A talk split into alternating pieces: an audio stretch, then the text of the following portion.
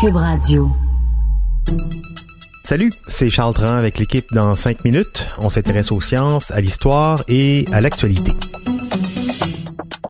Aujourd'hui, on parle de robots, de robots tueurs. La course est lancée, des robots capables, grâce à des intelligences artificielles, de repérer, cibler et prendre la décision de tuer.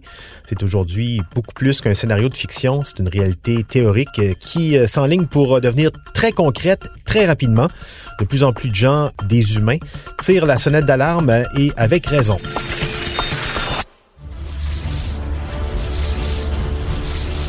Imaginez dans le ciel un drone équipé de caméras en tout genre qui survole une zone de conflit. Au sol, un pick-up équipé, lui, d'un lance-roquette sillonne les rues d'une petite ville. Dans les airs, les caméras du drone le repèrent. Le cible analyse l'image et tout d'un coup, le drone pique du nez pour aller se faire exploser sur le véhicule armé.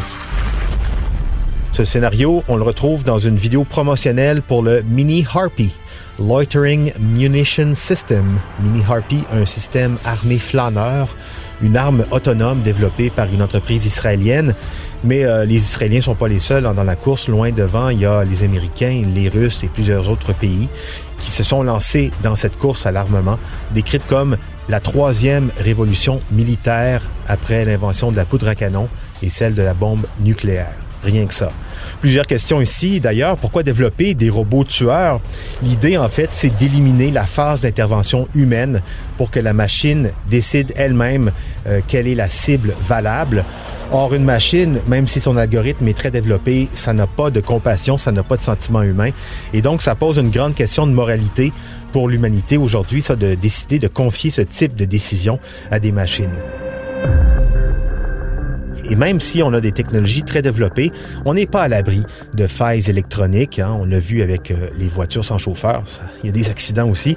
Donc, autre problème, mettons une grosse bavure, une erreur sur la personne. C'est la faute à qui? Au fabricant? Au codeur de l'algorithme? Au propriétaire de ce robot tueur? Dur à dire. Il y a une ONG néerlandaise, euh, Pax, paix en latin, qui a récemment publié un rapport d'étude sur l'état actuel des armes autonomes. Selon les auteurs de ce rapport, même si pour le moment la décision d'appuyer sur la gâchette revient encore aux humains. Le pire est à craindre parce que la course est lancée. C'est Vladimir Poutine qui disait il y a quelques années, celui qui maîtrisera les technologies de l'intelligence artificielle deviendra le maître du monde. On dirait une mauvaise réplique euh, du méchant dans un film de James Bond. Mais le problème, c'est qu'il a sans doute raison. La robotisation va bouleverser les guerres du futur. L'intelligence artificielle annonce une redéfinition des équilibres stratégiques qui prévalent actuellement. L'organisme PAX affirme en fait que c'est impossible d'empêcher l'avènement des robots tueurs, des armes autonomes, qu'on est rentré dans une dynamique similaire à la course aux armements nucléaires, une dynamique de force dissuasive. Et ça, ben, en gros, ça pue, selon PAX, parce que le risque de conflits accidentels augmente de manière exponentielle avec des machines qu'on contrôle à peine. En ce moment, donc, je disais, il y a plusieurs pays qui investissent massivement dans cette course. Sept pays, les plus importants, et dans l'ordre, les États-Unis, la Chine, la Russie, le Royaume-Uni, la France, Israël et la Corée du Sud. Les États-Unis mènent donc la danse avec 2 milliards de dollars d'investissement annoncés par le Pentagone en septembre 2018 pour les cinq prochaines années dans l'intelligence artificielle appliquée à l'armement. Mais la Chine, comme d'habitude, rattrape vite son retard et les autres pays tendent à faire la même chose. Dans l'eau, très peu soulève les questions éthiques liées aux armes autonomes. La Chine, par contre, étonnamment, et la France, les deux pays appellent à la signature d'une déclaration de principe qui dit en gros des armes autonomes, OK, mais pas tout à fait autonomes. Ça prend quand même de l'humain quelque part dans la chaîne de décision. Le président du groupe industriel français Thales, qui est reconnu dans le monde pour fabriquer beaucoup de matériel militaire, s'est lui engagé à ne pas appliquer euh, l'intelligence artificielle dans tout ce qui est létal, même si les clients le demandent. Mais ça n'empêche pas, l'armée américaine développe un tank en ce moment, un tank équipé d'une intelligence artificielle capable de viser ses cibles de façon autonome, de repérer, identifier et suivre une cible au moins trois fois plus rapidement que par un processus manuel actuel.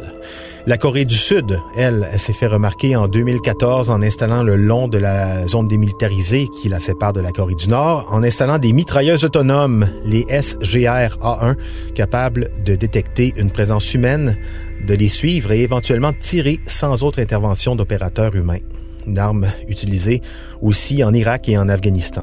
Aujourd'hui, 28 pays, le Parlement européen, une centaine d'ONG, 21 prix Nobel de la paix, 4500 experts en intelligence artificielle appellent à l'interdiction des armes autonomes si on se fie à la campagne Stop Killer Robots. 61 des citoyens sondés dans 23 pays s'opposent également à l'usage et à la confection de ce type d'armes. Quant au Canada, plusieurs militants opposés euh, aux robots tueurs, des militants de partout le monde, font pression sur le gouvernement canadien. Des pressions pour que le Canada soit un peu l'ambassadeur pour la signature d'un nouveau traité international contre les armes autonomes, un peu comme il avait fait pour les mines antipersonnelles il y a à peu près une vingtaine d'années. Allô Ottawa? Belle occasion de vous faire du capital de sympathie ici. C'était en cinq minutes.